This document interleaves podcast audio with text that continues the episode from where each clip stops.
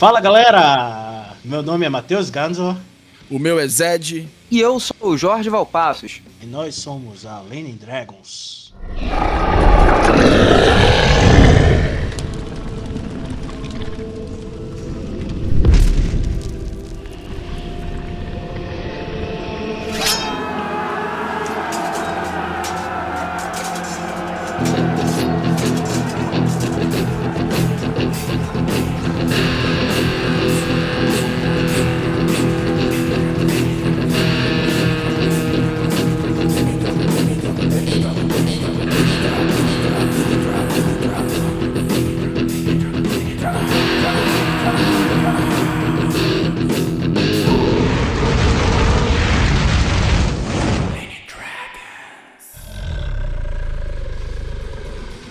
Se prepare para o modo carrasco, um suplemento para D&D quinta edição, para quem não tem pena, onde o filho chora e a mãe não vê. Afinem seus machados, vistam a carapuça e venham conhecer o suplemento modo carrasco. Acesse arroba RPG no Instagram e Facebook e faça um playtest de morrer.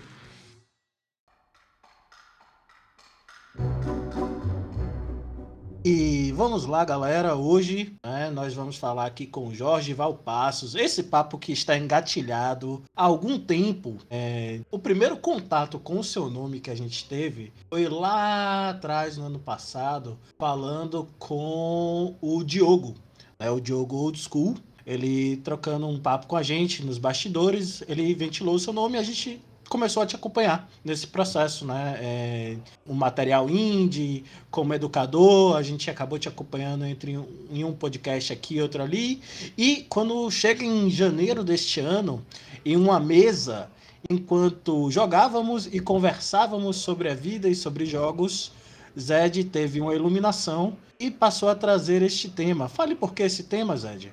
Rapaz, na verdade é o seguinte, como profissão sou psicólogo, mas também sou palhaço. E na arte da palhaçaria, um dos temas principais é essa é conhecida como arte do perdedor feliz. E para você se construir enquanto palhaço, passa muito por você poder questionar essa lógica do vencedor. Todo mundo quer ser o número um, todo mundo quer ser o melhor, o mais bacana, o que consegue mais, o que vence tudo, o super supra-sumo. E aí, quando você vai fazer um curso de palhaço, você tem que aprender a aceitar a sua derrota, aceitar o seu ridículo. E aí, isso é um tema que já percorre, que me, me acompanha profissionalmente, né? E aí, depois a gente batendo esse papo, jogando numa mesa, eu comecei a pensar sobre isso. Como às vezes essa lógica do vencedor pode aparecer, às vezes de maneira clara, ou às vezes de maneira nem tão clara, nessa lógica na relação entre narrador e jogadores. E quando entra nessa história de quem vai vencer, todo mundo perde. Até frase de efeito rolou. Bom, antes de entrar nesse tema, Jorge, onde vive, o que come, como entrou para o hobby e passou a produzir no universo RPG, hoje no Comunistas Repórter. Eita, eita. Então, gente, é, antes de mais nada, é um prazer, uma honra, uma satisfação estar aqui trocando ideia com vocês. Acho que é um espaço muito legal para a gente pensar em nuances distintas em torno da cultura lúdica, né, das práticas do RPG, e é um, uma coisa bem legal, né, contrafluxo da hegemonia, né? E, poxa, espero que a gente tenha um papo legal, que a galera que esteja nos ouvindo também interaja também, troque um pouco de ideia sobre o que a gente vai conversar aqui. Então, primeiramente, poxa, muito obrigado. E para você que está nos ouvindo, fica um convite a participar e, e ressoar algumas dessas reflexões que a gente vai levantar por aqui. Porque eu acho que é legal fazer questionamentos, né? Então, a gente vai, pelo menos no meu entendimento, né, como produtor independente, por muitas vezes suscitar o debate, apresentar perguntas, são atividades, né, atitudes mais importantes por vezes do que apresentar respostas fixas, né? Pois bem, é, quem eu sou? É, eu sou, como meu sotaque já deve ter denunciado, né? Eu sou um carioca, é, negro, suburbano, periférico da Zona Norte, aqui no Complexo do Alemão, no Rio de Janeiro. Eu me considero um amante e um amador de jogos, no sentido de não perder uma verve não puramente racional ou tecnicista, mas me permitir experimentar, ser atravessado pelos afetos e por essa situação de um descontrole controlado que é estar em jogo e permitir-se jogar. Bem, o que eu como, cara, eu como quase de tudo. Vocês perguntaram o que, que eu como, eu sou quase uma draga. É muito difícil de me apresentar alguma coisa que eu não como, então eu sou cara bem, bem tranquilo, assim, pra, pra comida. Não sou muito de, de frescuras, não. Tamo nessa aí. E como é que eu entrei pro, pro hobby do RPG? Até tem uma história engraçada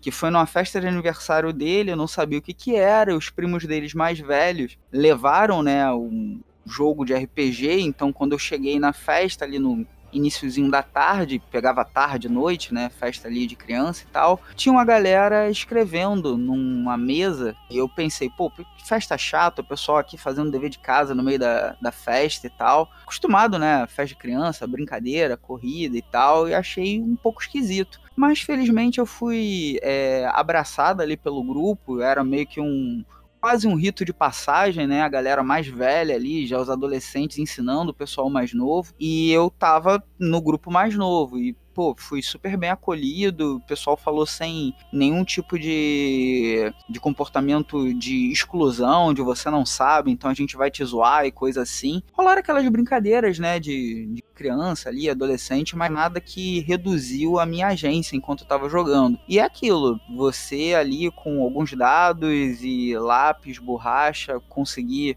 é, mergulhar em mundos de imaginação, você vai criando ali histórias e personagens e jogando. Tudo ali ficou muito vivo na minha mente. Esse meu amigo, ele ganhou um jogo, né, de aniversário e a gente começou a jogar no colégio. Ele é, fez parte ali do meu primeiro grupo de, de RPG, a gente começou a jogar fora do colégio, a gente morava próximo, depois começou a jogar no Sesc, aqui do, do, Rio de Janeiro e começou a jogar em outros lugares e assim eu comecei efetivamente a jogar. E sobre a última questão, né, como que eu comecei a, a produzir, hoje eu faço parte de um coletivo de, de RPG um coletivo criativo de jogos chamado Lampião Game Studio, que tem por sua meta né, iluminar e aquecer como o, um lampião mesmo, né, que vai iluminando e vai guiando e a gente quis botar é, esse o, o, conceito de ser lampião ele também se relaciona com a ideia de você estar tá portando a chama né? Não tem ninguém te guiando não é um sol mas é você que está com o lampião na mão você que vai é, guiando o seu próprio caminhar e vai estar tá ali é, guiando quem está ali ao seu redor e vai passando né a chama de um para o outro. Então tem, tem esse conceito no Lampião, mas acredito que todos nós, a partir do momento que a gente cria uma aventura, desenvolve um cenário, até mesmo um histórico de personagem, a gente está criando,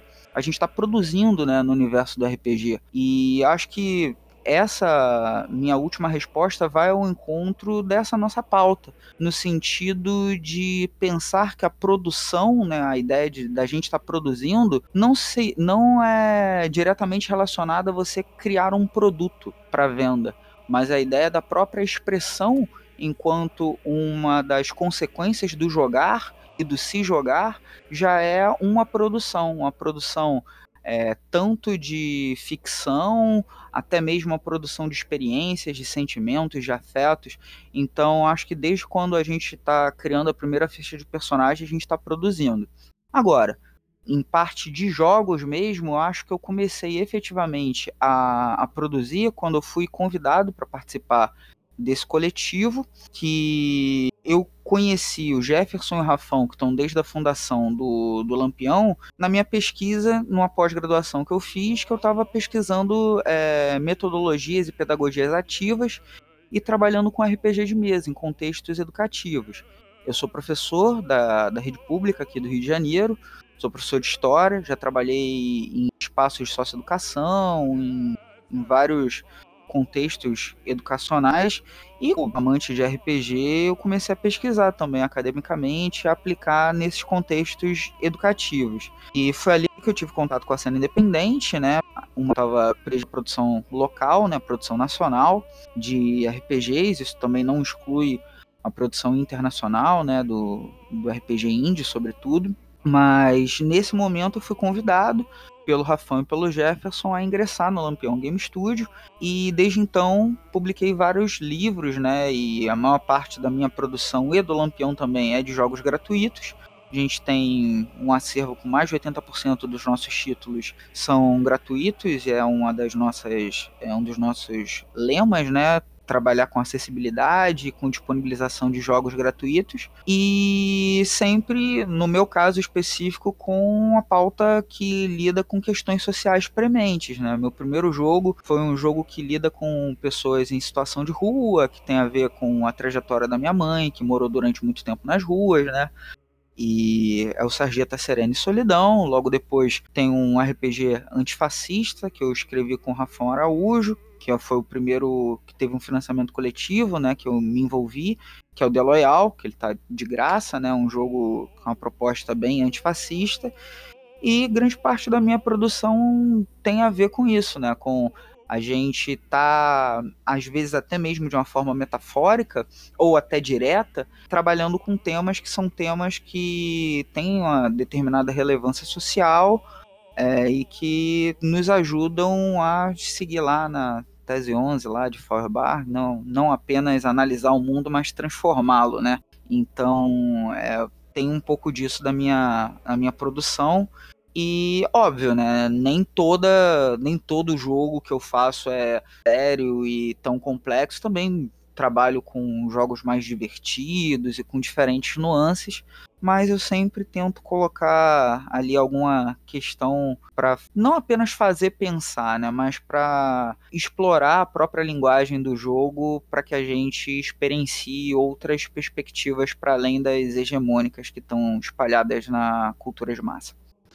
Muito bom. Muito bom, cara, muito bom. Eu acho que esse, isso tudo que você traz, eu acho que é bacana, assim, e vai justamente ao encontro, né? Não à toa nós chamamos você para poder conversar sobre esse assunto. Porque quando esse assunto surgiu a partir de um debate que a gente começou a falar sobre justamente, quem sabe, fazer um grupo de pesquisa, transformar o RPG numa ferramenta de inclusão e de permitir que outras pessoas tenham acesso e comece a partir daí a gente começou a falar como é que esse jogo se desenrolaria e aí foi, foi, foi abrindo, abrindo, abrindo até chegar nesse ponto em que a gente vai falar que eu é, abri um pouquinho falando hoje assim, mas como é que essa relação se dá como é que essa relação pode se dar e como é que o capitalismo tem atravessado isso? Porque assim, a gente tem vivido um. um tem uma, uma realidade colocada aí que é a supervalorização do vencedor, né? As histórias de meritocracia e etc, etc, que é muito individualista, em que cada um vai conseguir por conta própria, passando por cima de quem é que for, chegar e alcançar o seu sucesso e a vida vai melhorar e você vai e hoje em dia, né, você vai virar um youtuber, você vai virar um influencer, você vai virar alguma coisa e que você se destaca dessa multidão fazendo o seu para você vencer. É, acho que é, em cima desse debate, né, a questão da cultura do vencedor e tal, é algo bastante interessante para a gente pensar, porque não é à toa que existe todo um processo de gamificação dentro da cultura empresarial contemporânea que se vale de inúmeras é, abordagens de jogos narrativos, de jogos de RPG, de LARPs que estão sendo apropriadas por inúmeras corporações.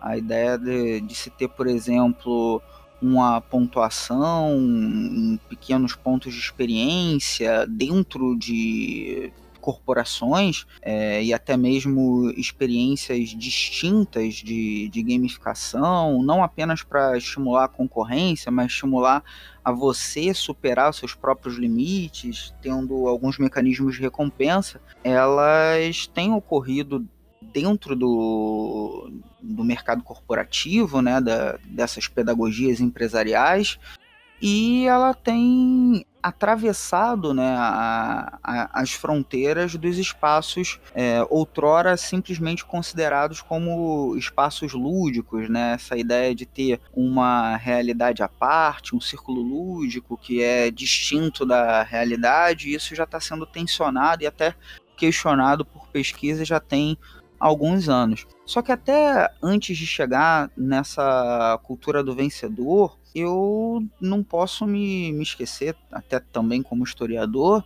que o RPG enquanto produto, ali dentro de uma das narrativas, né, ele teve essa publicação na década de 70 e nos Estados Unidos ele não está alheio do contexto histórico qual ele foi produzido, né?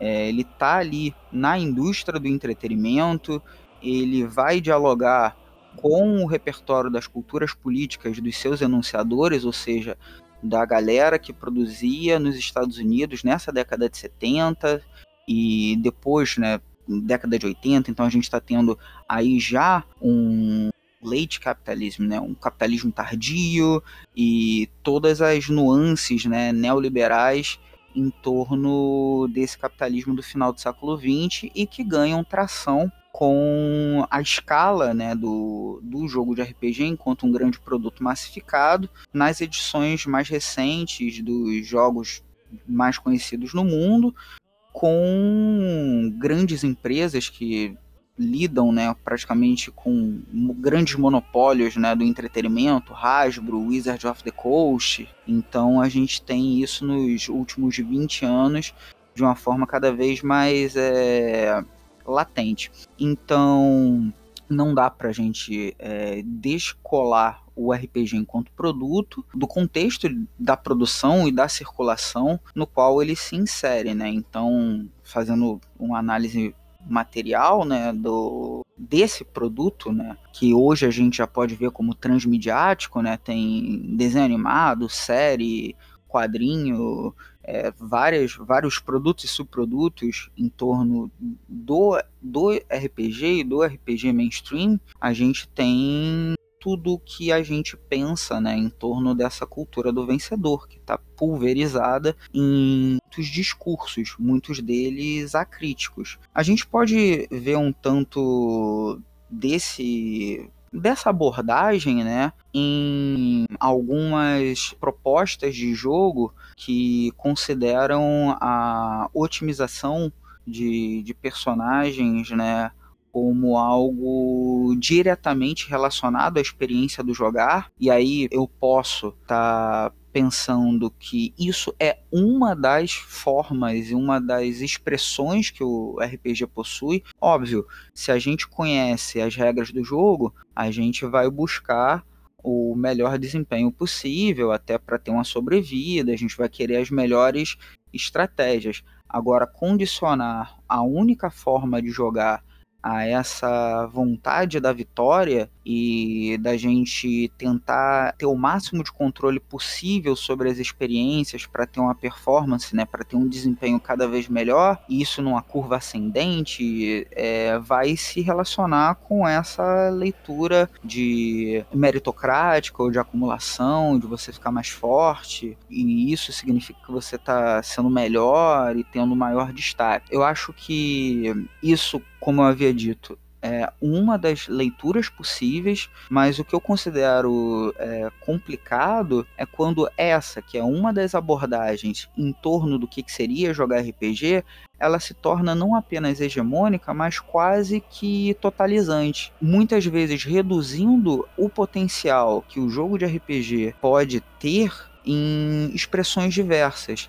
E aí eu trago um pouco da fala, né, acho que do Zed, dizendo sobre o perder, né, sobre não ter uma única visão em torno do que, que é jogar e do que, que é vencer, mas também se permitir falhar, e eu acho que uma das grandes potencialidades do jogo, enquanto experiência social, é que você tem a oportunidade do erro, da falha, da aposta, da contingência em um ambiente minimamente controlado. E eu acho que essas oportunidades que a gente tem para derivar, para errar, para ensaiar, para projetar aquilo que não é o que está dado na realidade e, inclusive, desenhar outros futuros possíveis, é, são potencialidades que muitas vezes são é, reduzidas quando aquela única experiência de jogo para se tornar mais forte, ser um vitorioso e ser o vencedor se apresenta como única. Então, acho que é legal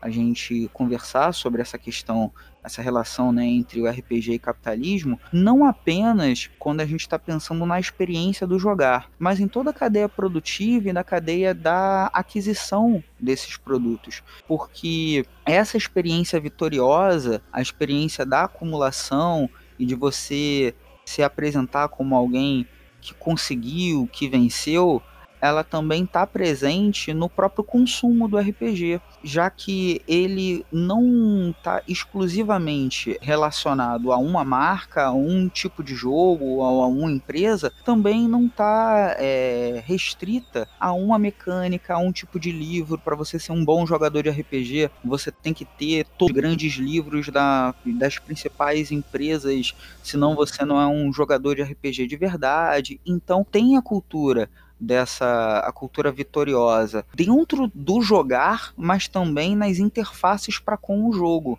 já que a gente sabe que o jogo de RPG supostamente é acessível porque ele não demanda de tantos recursos, mas existem também estratificações do tipo, ah, se você joga um RPG indie ou só tem D6 ou um jogo mais barato, não é igual jogar esses três livros, jogar com esses três livros aqui que dão quase 500 reais, ou participar de um financiamento coletivo que é super caro e coisas assim. Então há também um processo de gentrificação e de elitização em torno desses itens de luxo, uma vez que os livros de RPG eles também é, tiveram um processo de fetichização, tornando-se livro, livros objetos, né? Ele também tem essa, essa aura, né, de distinção social em torno não apenas do livro, mas do mapa, do escudo do mestre todo bonito, dos dados mega exclusivos, sendo que a gente sabe que basicamente a gente precisa de uma folha de papel e um lápis, né, para conseguir jogar RPG. Então, tem, tem muitas questões que a gente pode pensar nas interfaces entre RPG e o capitalismo. Inclusive, é, é interessante estar tá trazendo isso, porque assim, uma das grandes é, bases de situações com, complexas que tem acontecido, né, é essa coisa assim, de quem sabe jogar e quem não sabe. Muita, hoje em dia, com esse avanço das mesas digi, é, digitais, onde pessoas que não se conhecem pessoalmente se reúnem para jogar um jogo e tal, e, e muitos conflitos surgem daí, né? De quem sabe mais, quem sabe menos. Eu sei mais do que você, você não sabe montar um personagem. E, e, e isso acaba gerando também um pouco, de, é, é, um pouco desse exemplo que você está trazendo, né? Só, só um, uma coisa, é, eu tenho um, dois momentos assim para mim que, são marcantes. É, em relação a. Principalmente com esse, esse negócio de otimização de personagem.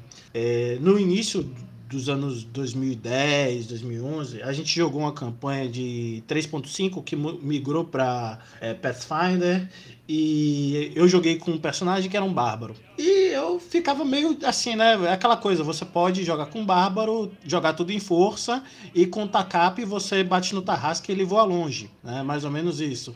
Só que em algum momento eu achei que isso ficava chato. Só buildar meu personagem, né? Fazer um, um bodybuilder de, de personagem. E eu decidi tentar fazer um personagem que ao longo da, da experiência dele ele fosse ficando mais inteligente, né? Ele era um, um cara relativamente burro, né? Pra, pra uma ficha. E aí eu fui fazendo isso. E eu fui criticado pelas pessoas na mesa que estavam comigo. Ah, pra que que seu bárbaro quer esse item aqui que dá inteligência? Ah. Pra que que ele quer subir isso? Não sei o que. E aí eu, eu até nisso, é a própria proposta do jogo de você ir nesse, nessas coisas de evolução, você não pode fazer algo diferente daquilo que é esperado, inclusive. Né? Então seu bárbaro ele tem que ser burro e forte. Mais ou menos isso. E, e, essa foi uma das primeiras coisas que, que assim, eu fui percebendo e foi me incomodando. E principalmente depois da quinta, da quinta edição, né, eu tenho sempre a sensação que quando alguém vai e me aparece para falar da, da build do personagem, que ele tá tentando me vender Herbalife. Eita! Sabe? E, e, isso é chato pra cacete, bicho. É chato pra cacete.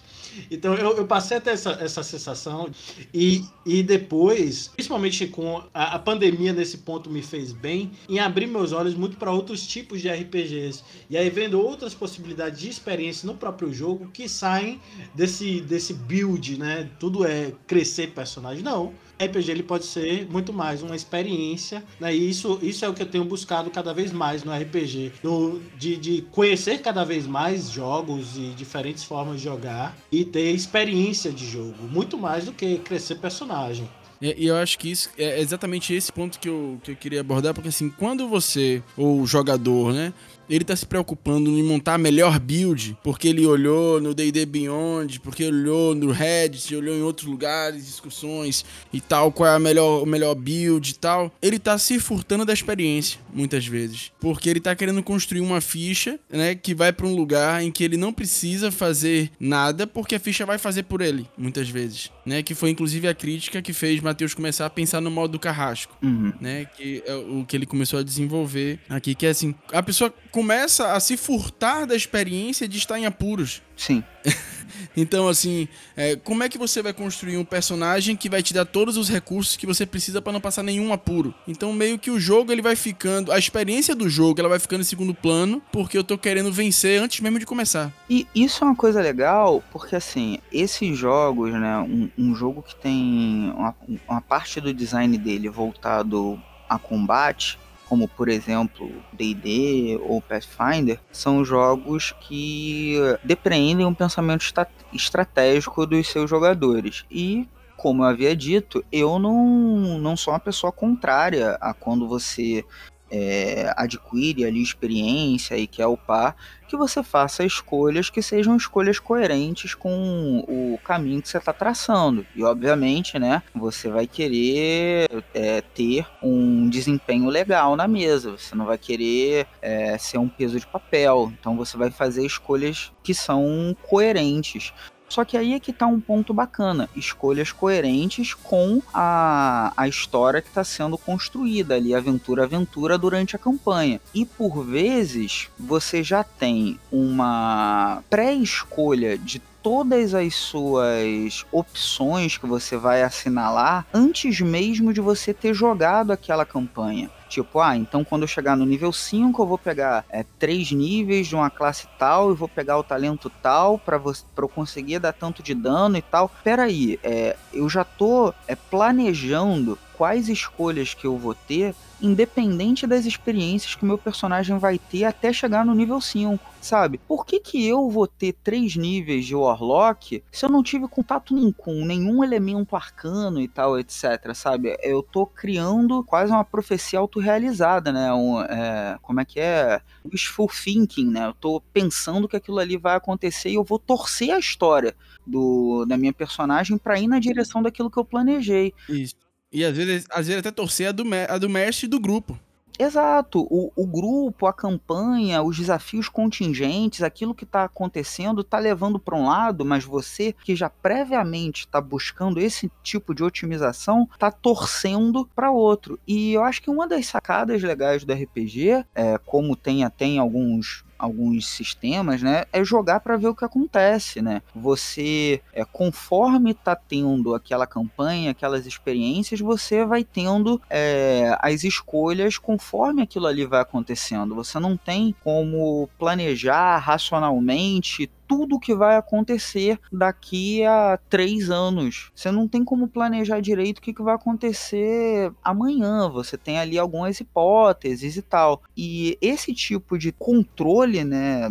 tecnicista, é, pragmático, utilitarista né, do, das suas escolhas e da sua progressão é algo que vai ao encontro dessa de uma leitura totalmente é, utilitária da nossa vida, né? E aí quando a gente é, tenta ter uma visão de mundo ou visões de mundo é, não capitalistas, uma abordagem que seja antissistêmica, é, decolonial, é, anticapitalista, a gente começa a pensar que a nossa vida não é útil no sentido utilitário e que grande parte da, dos processos de decisão que a gente teve são muito mais contingenciais que totalmente planejados. Tem muitos eventos que ocorrem na nossa vida que são para além do que, que a gente previamente planejou, decidiu.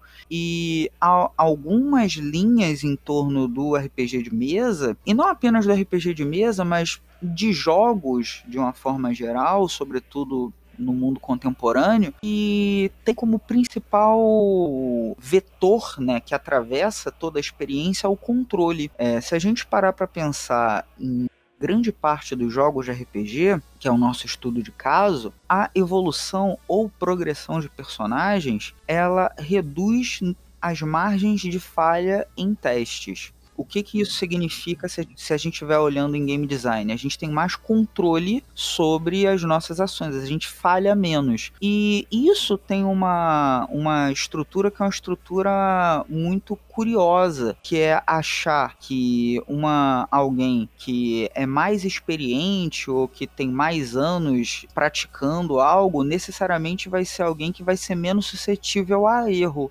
isso não é necessário, porque talvez aquela pessoa que tem mais experiência se sinta mais confortável para arriscar mais. Se coloca em situações mais difíceis também. Exatamente. E a gente costuma não encontrar isso em muitas práticas lúdicas, né?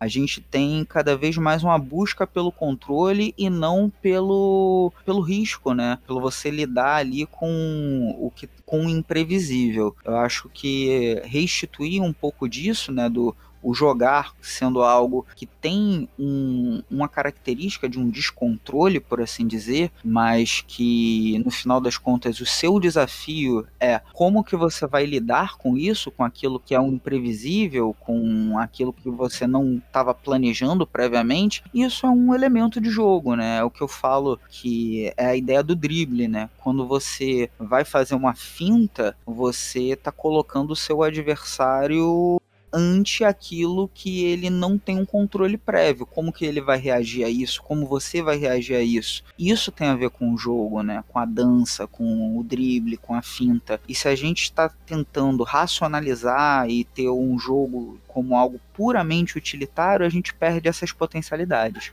Bacana o que, o que você acabou de dizer e casa um tanto quanto uma coisa que eu vejo muito no ambiente da clínica, né? Porque eu, assim como como que legal. É, porque Totalmente. eu sou psicólogo também, né? Então, é, você fala muito sobre essa questão de que o, o jogo ele caminha na direção de se tornar mais previsível, ter o máximo de controle possível e mitigar a quantidade de falhas. E de fato, a minha sensação é essa, e também essa coisa de que é um dado dessa realidade neoliberal, esse, esse pós é, é, esse capitalismo tardio, né? Uhum. É, de que vocês, as pessoas, é, é, eu tenho agora pacientes jovens que estão na faculdade e que já estão preocupadas com, com o sucesso delas, né? É, se vai ter o, o, emprego, se vai dar, se vai ganhar milhões de reais, se vai ganhar milhões de reais, se vai morar fora de casa casa aos 25, e se não fizer isso é um perdedor, enfim, uma série de coisas. E aí eu retorno também para um, duas coisas. Eu retorno para esse exemplo anterior do, do Bárbaro que eu fiz. É, naquela época, é, eu percebia na mesa, e era uma coisa que me incomodava, que ele era sempre subestimado. Então eu pensava na, na mesa, pô, o cara que está sendo sempre subestimado, o cara não é um. um, um ele não quer, é, como é que se diz, sofrer bullying. Né? Então ele vai fazer o máximo para superar esse bullying. Né? E ganhar o, o, respeito dos camaradas e das pessoas ao redor dele, que só lembravam dele como o Bárbaro. E aí ele lembrava as pessoas que ele tinha um nome. Né? meu nome não é Bárbaro, meu nome é Wolfgang. E ele ficava dando essas, essas, é, é, esses carrinhos né? Do, é, no, nos, nos colegas e no, no passado tempo ele foi evoluindo no caminho, tipo assim, de ganhar diplomacia. Então, às vezes, quem ia fazer o papo com os guardas não era o Ladino, era o próprio Bárbaro. Né? Isso foi tornando, isso foi se criando dentro da história do próprio personagem. Por outro lado, é, uma experiência bem recente de uma, de, um, de uma situação que você colocou, dessa. Ah, no, logo no primeiro nível eu estou planejando e eu não estou me importando mais com, com essa evolução se ela vai se encaixar com a história que o personagem é, é, constrói dentro do jogo com os demais. Eu vou colocar, é, o, ele vai ser um guerreiro bruxo, paladino, né? Bruxo do Demogorgon, Paladino da Luz. E dane-se, a regra deixa. Então, é, teve um, um, um, colega nosso que a gente tem, desde o ano passado, a gente joga é, The Curse of Strahd. Chegou em um determinado momento, ele teve a oportunidade de pegar uma habilidade. Aí ele virou para mim e disse: Matheus, é o seguinte, eu vou pegar essa habilidade aqui, acho que, enfim, é, Fairy Touch, alguma coisa assim, que é do Tasha e que ele vai fazer desaparecer e aparecer em outro lugar, uso uma reação e pererei papapá, e aí eu curo todo mundo, enfim, faça acontecer. Tá bom, cara. Agora deixa eu te perguntar uma coisa. Você viu alguma fada até agora? Hum. Ah, mas. Ah. Não, mas você viu. Não? Ah, pô, mas. E aí, então, não sei o que, ó. Assim, você pode, né? Não vou impedir, mas, né? Assim, quando o monstro aparecer na sua frente, você quer que ele apareça com alguma coerência, né? Então, me ajude a te ajudar, né? Um pouco mais ou menos assim. Aí foi, né? É, é, mudou um pouco o foco do personagem dele, entendeu? E, e bola para frente. Mas esse, esse, esse é, um, é um tipo de característica que, que realmente eu vejo isso acontecendo muito. E o, muitas vezes as pessoas constroem um personagem no nível 1 já pensando no nível 10. Isso também é uma característica muito de antecipação, de sucesso, de ansiedade, de eu vou chegar lá, né? É a trilha, né, Rei? Mas é a trilha que a gente vive enquanto cultura, que assim, não, eu tô aqui, os pais muitas vezes, né? Tô aqui e o meu filho ele tem que chegar lá. E tem mil aulas, tem é, inglês, tem não sei o quê. É, cada vez mais cedo, né? Isso. Essa, essa perspectiva. Ou então chega aos 30 e, e aí aparece e diz, poxa, por que, que eu não cheguei ao sucesso ainda? Exato, exato. Que coisa estranha. Que é que exatamente, exatamente. E, e né? essa né? trilha, né, sobre o sobre o sucesso, essa questão da ansiedade, fica cada vez mais latente, né, nessa nas gerações mais novas que a, a promessa de um emprego, uma segurança, uma casa própria, a promessa de você ter uma estabilidade financeira que às vezes os avós, os pais tiveram, se torna cada vez mais volátil, uma vez que o ensino superior não significa uma, um, um posto de trabalho garantido, a própria precarização das relações de trabalho que a gente tem cada vez maior, né? O capitalismo de plataforma e a uberização dos empregos.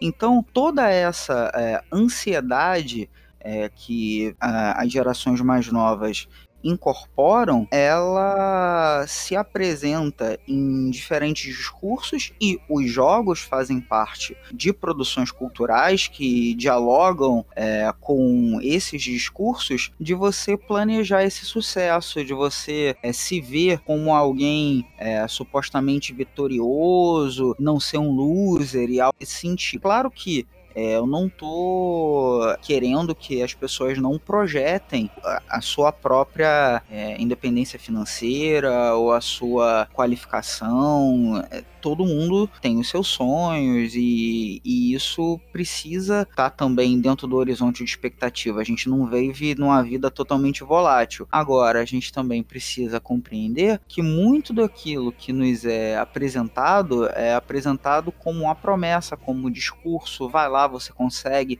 é só por causa do seu esforço e colocando soluções individuais para problemas que são estruturais, que são sistêmicos, Isso. né? São questões que fazem que, que você sozinho lá, guerreirinho, vencedor, alecrim dourado, não vai conseguir. E aí eles vendendo essa ideia de ah, se você se esforçar, você consegue, você fica dentro da, do moedor de carne, né? Do, do capitalismo contemporâneo. Que é o que começa a entrar nos conflitos das relações, né? Mestre e jogador.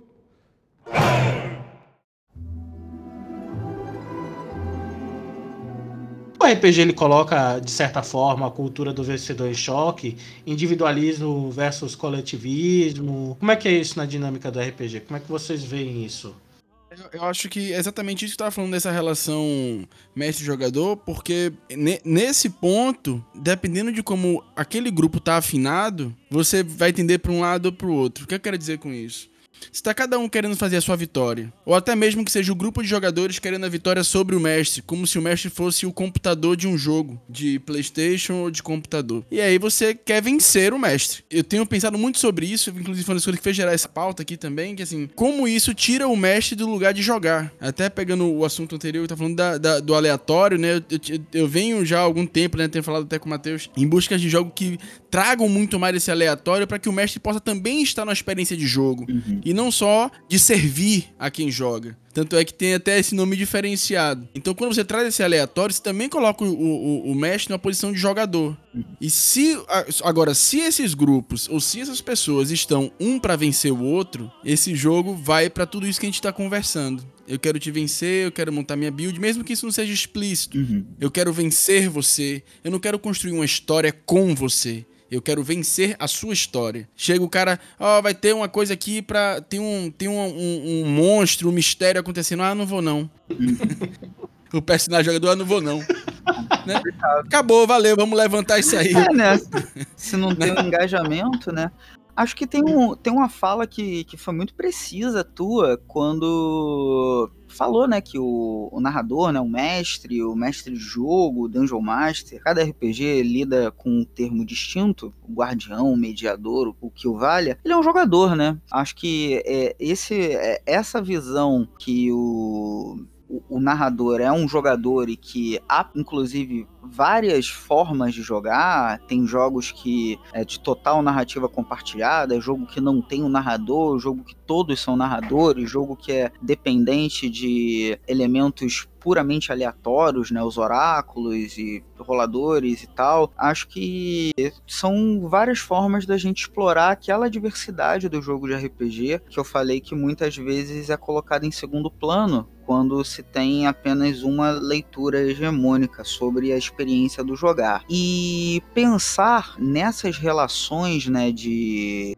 de desafio e de enfrentamento e de vitória e de não se expor a risco, também pensar que não tem problema nenhum se você entre aspas, perder no sentido de ah, o meu personagem morreu, então ele não conseguiu um objetivo. Eu tava ali jogando. Acho que se a gente consegue, vamos pensar em outro jogo, não tem nada a ver com, com RPG. É, vamos pensar em, sei lá, jogo de futebol. Não é porque você perdeu uma partida e ali é um jogo puramente competitivo mesmo que você vai deixar de jogar futebol, sabe? Não é porque o seu time perdeu que você vai abandonar e ficar ficar com raiva e não jogar mais. O jogo de RPG ele não tem pela sua finalidade, né, derrotar alguém, né, mas muitas vezes o que está ali é a ideia da construção da narrativa, que pode ser feita por meio de superação de desafios, né, numa leitura mais tradicional de jogos de RPG,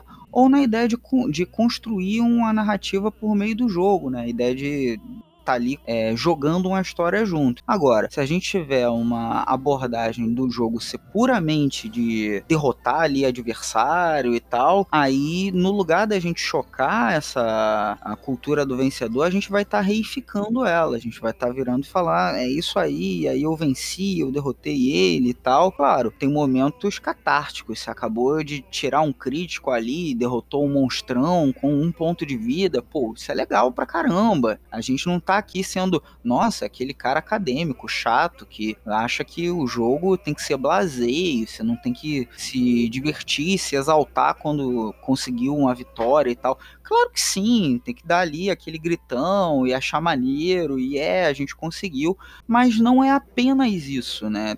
Tem outras coisas. Acho que todos nós que já jogamos RPG, a gente já se envolveu de uma forma extremamente marcante com o falecimento de um NPC marcante, ou de um personagem que é legal, ou com a aposentadoria de algum personagem que a gente se envolveu muito, ou com a separação de um grupo de personagens. É aquilo. É possível que haja narrativas heróicas nos jogos de RPG, mas não é o único tipo de narrativa possível. Eu costumo, na hora que eu vou explicar né, os jogos de RPG, às vezes eu faço algumas analogias com quadrinhos ou com filmes. Hoje a gente tem como grandes sucessos, né, os blockbusters, os filmes de super-heróis. Quadrinho, grande parte dos quadrinhos são quadrinhos de super-heróis, mas não são os únicos tipos de quadrinho. Tem quadrinho de horror, tem quadrinho de aventura pulp, tem filmes que são dramas, tragédias, ficção científica mais intimista, algo mais experimental, documentário.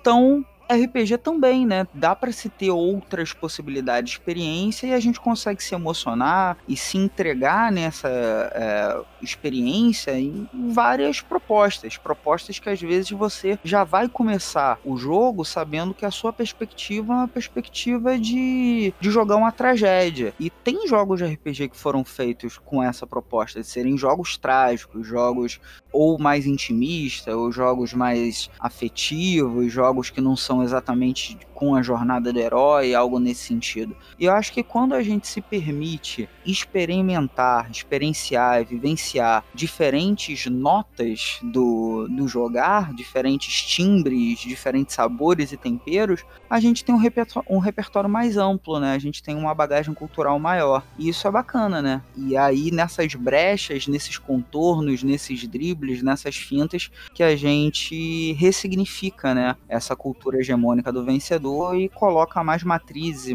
mais matizes e mais cores no, nos jogos, né? E na nossa vida também. Eu acho que é legal, porque tem uma coisa que você traz, assim, que eu acho que talvez seja o eixo do que a gente tá conversando aqui hoje, que é. Eu acho que, assim, pelo menos eu pensei, a gente não tá falando sobre a vitória numa batalha no jogo, porque isso é massa. Uhum. Né? Ali você quer vencer mesmo o dragão. Sim né? Mas eu acho que é a postura que as pessoas chegam para se relacionar por meio do jogo. Uhum. Aí, essa coisa da, da, até da, da postura, eu tenho acompanhado algumas discussões que pensam no jogo, mas pensam também no jogar. Em qual é o seu comportamento, né? Isso. Quais são as suas motivações para jogar. E muitas vezes tem os tais dos comportamentos que são tóxicos, agressivos, que são excludentes, se dão quando tem um cara que chega e quer fazer talvez em prol ou de uma otimização, ou ele quer ser o, o estrelinha, o grande protagonista, ele fica monopolizando os, os holofotes, manipulando a mesa, falando: ah, você jogou errado, e você jogou certo, fazendo esse tipo de comentários que são comentários que às vezes até podem ocorrer, mas ali no privado e com papo que a forma e o objetivo é diferente daquele para humilhar todo mundo e tal, que demonstram aquela aquele comportamento agônico, né, da disputa que está acima da coletividade. E tem um elemento aqui na pauta, né, do, do individualismo, né, da versus o coletivismo, e ainda que você saiba que um determin, uma determinada tomada de atitude de alguma colega ou de algum colega seu ali no jogo possa dar errado, possa ser uma falha, que há e falar: não, não faz isso não, faz o que eu tô falando, você tá sequestrando a agência, né, e tá perdendo a ideia do jogo coletivo. Tipo, é interessante que tenha essas dicas, olha, gente, vamos ver o que é melhor e tal, mas você não pode silenciar a outra pessoa. E às vezes, né, o coletivo todo tá arrumando para um lado e aquilo que a gente falou um pouco mais cedo, você porque quer a sua build e quer pegar o nível da classe e tal e fazer aquele combo e tal,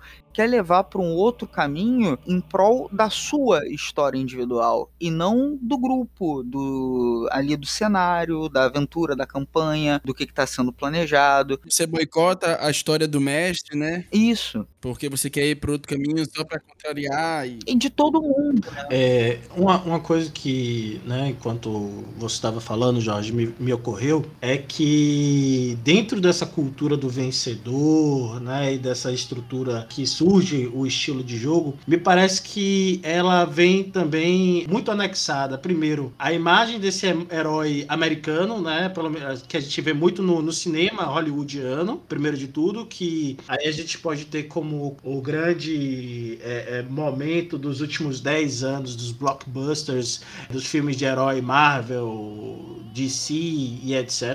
Né, que me parece que tem muito essa, essa, essa imagem. Você, você entende, né? Isso, a pergunta, né? Você, você entende essa, essa influência, esse pensamento individualista do homem que resolve todas as coisas, que aliás é uma coisa que a gente já vê muito, acho que desde os anos 80, assim, né? Rambo, é, Die Hard. De maneira geral, é, né? Die Hard, de um modo geral, assim, que é, é, é esse tipo de cultura do vencedor que a gente tem visto nesses cenários do RPG? É isso? É algo similar a isso que vem se, se apresentando? Então, acho que parcialmente sim, eu não tenho, como falei, certezas, né? A gente tem muitas dúvidas, eu acho que é isso que é, nos coloca enquanto seres humanos, é ter uh, essas dúvidas, a gente está aqui para exercitá-las, né, e buscar ali alguns caminhos para respondê-las. Acredito que uma grande parte do que a gente tem em torno da, das expressões dos jogos de RPG derivam dessa cultura do vencedor que ela está espalhada pela cultura pop, né? É, se o RPG é um produto da década de 70, enquanto um produto a ser vendido, uma vez que as práticas de jogos de interpretação elas são muito antigas e elas estão em diferentes locais, então tem um, alguns pesquisadores, né? Tem um, um livro que lida especificamente com a história do RPG e até sobre o tal do mito fundador em torno do, do Dungeons Dragons na década de 70, investigando as práticas de jogos de interpretação, estando em diferentes fandoms desde a década de 20, década de 30, com recreacionismos históricos e sociedades que vão trabalhar com diferentes produções, seja teatro, literatura e jogos cênicos, é, de uma forma não a ter um produto que é um, um jogo a ser vendido e que depois está ali dentro dos brinquedos e etc. É uma das formas da gente observar. Tem uma outra, uma outra abordagem que também identifica dentro da União Soviética, em experiências pedagógicas, né? A gente vai ver muita galera de pesquisa da, da educação, lá com Vygotsky e muitos outros pesquisadores e pesquisadoras dentro da União Soviética que trabalham com pedagogias lúdicas e com jogos de interpretação para contextos de ensino e aprendizado, justamente por enfatizar é, abordagens de resolução de problemas de forma coletiva e colaborativa.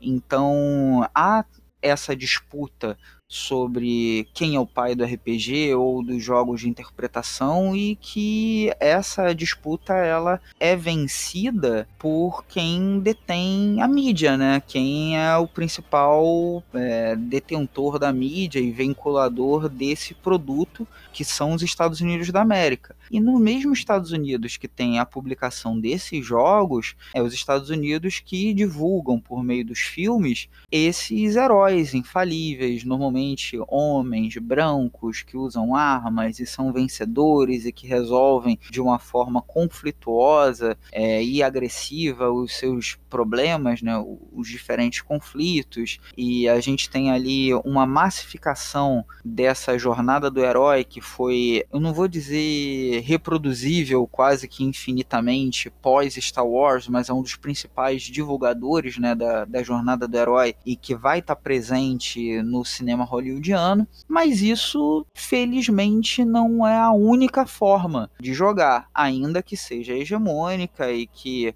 a, ideia de você ser um herói, de resolver as coisas via pancadaria, exploração e acumulação esteja presente dentro dessa tradição. Mas, como produtor independente, dentro da cena que eu faço parte, é, a gente está aqui para propor alternativas. É, é aquilo. É, eu tenho ciência que eu não tô para disputar mercado ou, sei lá, D&D é, ou a Wizards of the Coast ou a Hasbro, não é o, eu não tô concorrendo com eles, não tem nem como. É algo que é muito maior, mas é propor alternativa, é aquilo. Eu sei que se eu ligar ali numa rádio ou ligar a TV, eu vou ter uma série de discursos hegemônicos. Vai ter, sei lá, sertanejo universitário, música pop e tal, é, discursos liberais na, na maior parte dos telejornais. E a produção independente apresenta outras nuances, né? Tem determinadas bandas que não vão tocar na, na rádio, que vai ter alguma leitura sobre é, um dado conflito, que não vai ser, não vai estar tá na, na TV aberta, no telejornal, porque é justamente esses canais alternativos, essas mídias independentes que vão propiciar essas outras leituras. Eu acho que eu tô inserido aí, não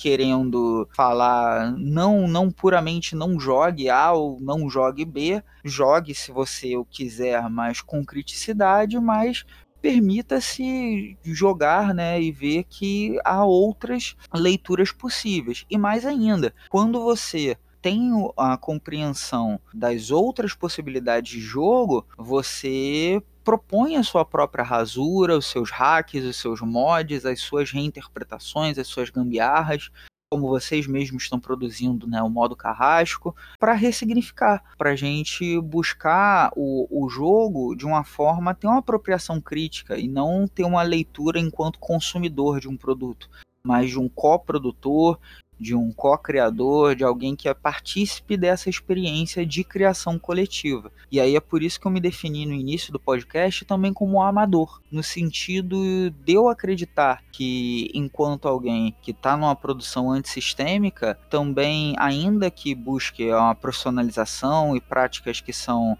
é, coerentes com algo que eu quero que saia como um bom produto, mas eu não quero perder a ideia da banda de garagem, da produção independente, do punk, de um tipo de, de produção que seja mais próxima dos consumidores, dos partícipes, dos participantes em si, não apenas como consumidores, pelo contrário, não como consumidores, mas como participantes, do que vê-los como meramente consumidores do que, que eu estou produzindo. E aí, me colocar como amador é também te enxergar como um amador, como alguém que pode pegar um jogo meu e ressignificar, remontar, abrir, mexer nele também. E eu tenho trabalhado bastante sobre essas questões todas de uma forma não mercadológica, repensando a ideia de controle em cima de jogo e até mesmo abrindo né, todos os meus sistemas para que eles sejam mexidos. Eu vou explicando também no game design como você faz para criar o seu próprio hack, recriar o,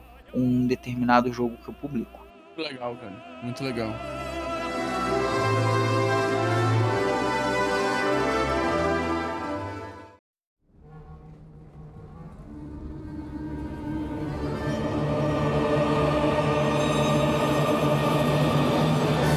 Eu, quando, quando o Jorge estava falando, primeiro, como bom junguiano, dentro da perspectiva da psicologia, trabalho na análise junguiana, é, primeiro é preciso dizer que a jornada do herói ela não ocorre apenas na perspectiva do herói proposto pelo discurso hegemônico. Né? Existe o herói trágico, né? existem os heróis coletivos, a União Soviética, dentro da propaganda da União Soviética, sempre teve isso, né? de que você ia lá, via a imagem, você via os trabalhadores, né? E também os hinos de futebol, eles são, são muito interessantes para a gente entender quem são os heróis de cada time, né? É, às vezes é o, é o mascote, né? É, por exemplo, aqui na, na Bahia tem o, o Vitória que começa o hino deles com Eu sou o Leão da Barra, tradição, né? Então tá falando ali do, do, do dessa figura heróica do leão e tal. Enquanto que do outro lado a gente tem o, o, o Bahia, que começa o hino com é, Nós somos da turma do tricolor, ou seja, ele está falando do grupo, da, da torcida, né? é, do coletivo. Então, essas identificações heróicas, elas ocorrem também nas imagens do, do RPG, eu penso. Né? É, é interessante essa ideia de que ao formar um, um, grupo, um coletivo que está ali jogando RPG, os heróis são todos que estão ali presentes formando aquela história, né? A, a, a, formação da história que, que cria esse, esse laço, que eu acho que é a coisa mais interessante assim no, no RPG, esse, essa construção coletiva, esse ganho coletivo, né? Não esse ganho. O ganho individual ele é legal também, né? Claro, todo mundo gosta, mas esse ganho coletivo de que você sair de uma mesa de RPG e, pô, que tarde legal, cara. Aconteceu. A gente fez tanta coisa sem nem sair do lugar, entende? Essa, essa ideia é maravilhosa. Então, é mais ou menos isso. É, só aproveitando, Matheus, você é junguiano, eu sou terapeuta, tem uma coisa aqui também que é mais assim, o todo é mais do que só a soma das partes. Então, quando cada elemento daquele, cada pessoa daquela, cada personagem se junta e forma um grupo, formou algo além do que cada individualidade daquela. Uhum. Nessa hora se, se, se constrói algo além quando essa galera se junta. Né? Que acho que corrobora bem com o que você falou.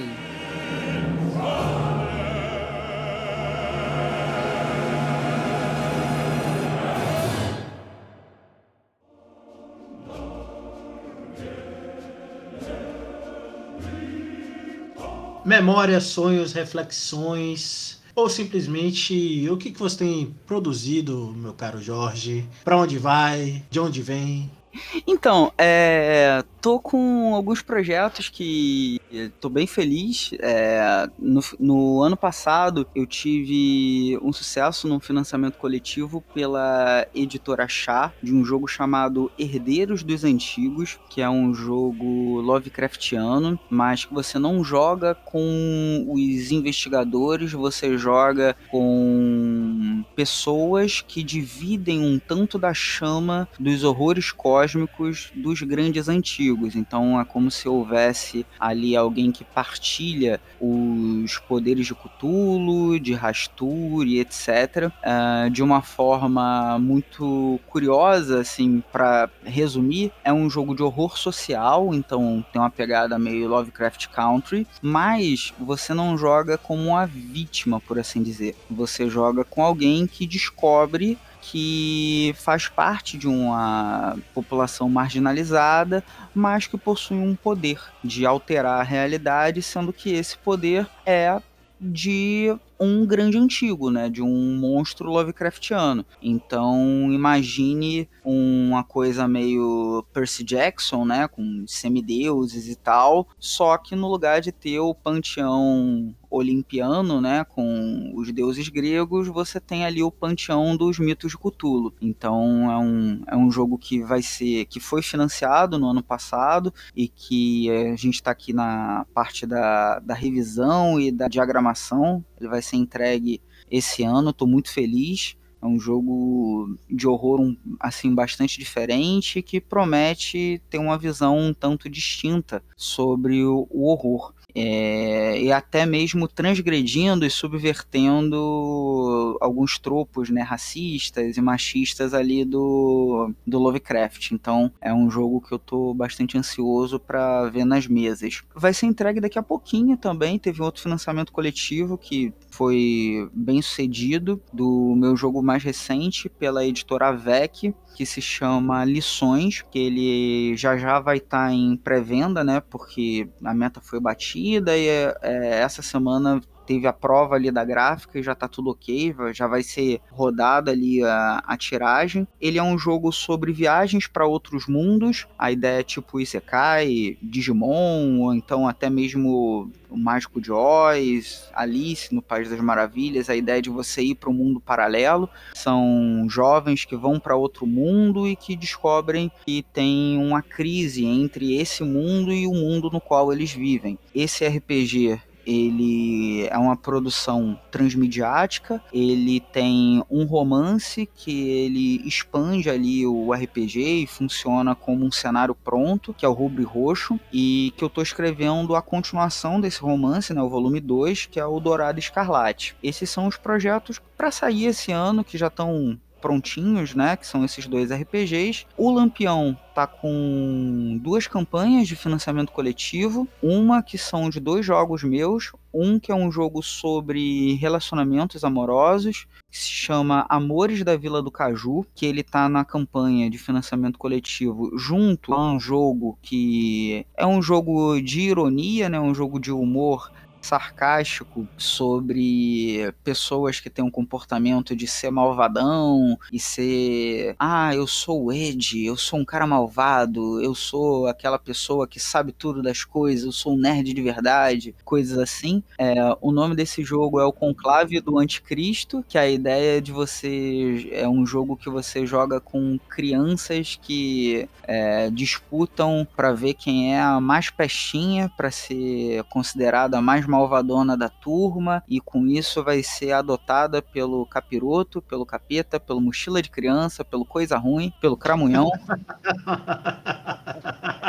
É, são dois jogos assim bem diferentes. Um jogo é super lúdico, ele é um jogo poético, é um jogo é, super afetivo, né? Um jogo efetivamente que você vai jogar para se perder, um jogo que você não joga com um personagem, você joga contigo mesmo, né?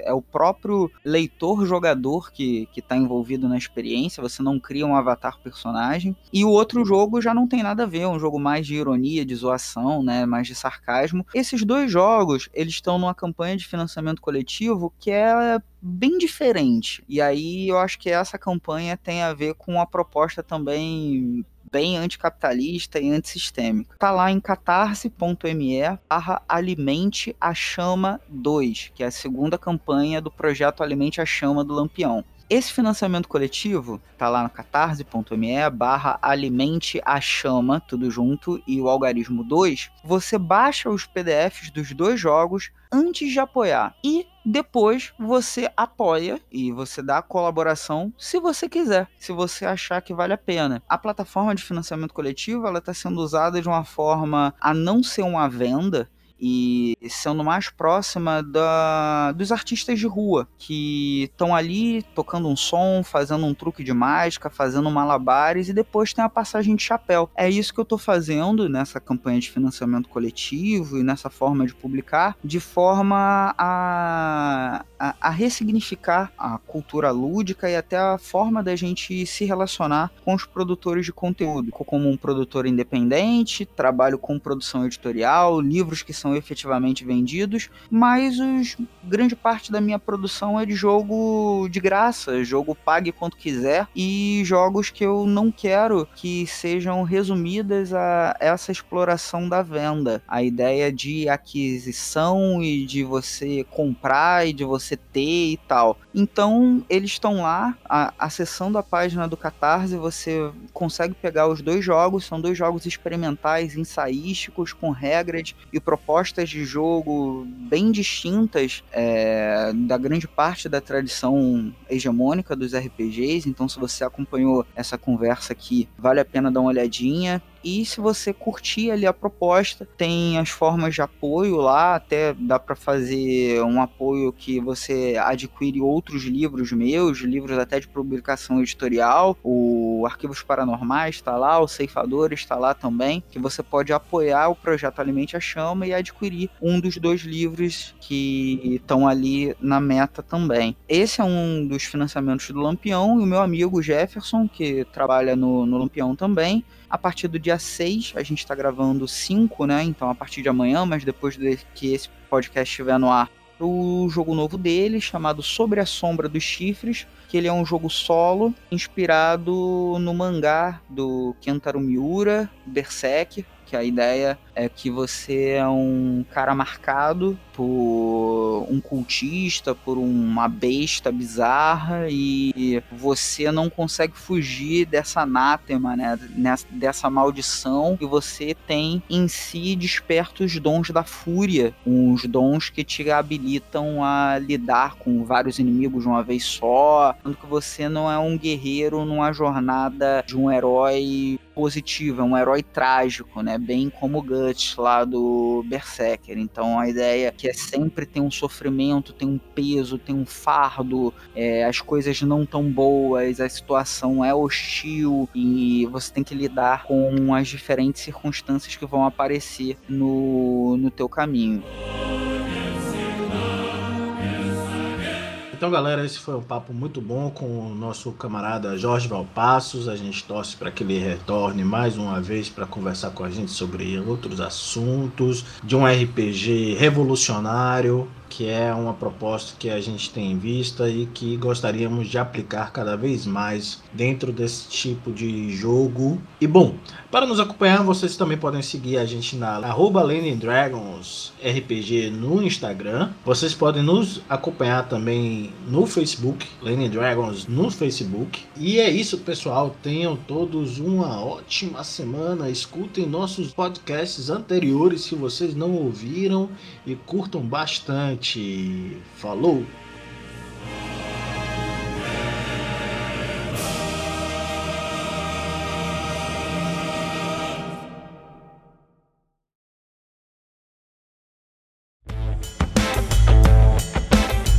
Episódio editado por Dice Masters Podcasts e Multimídia.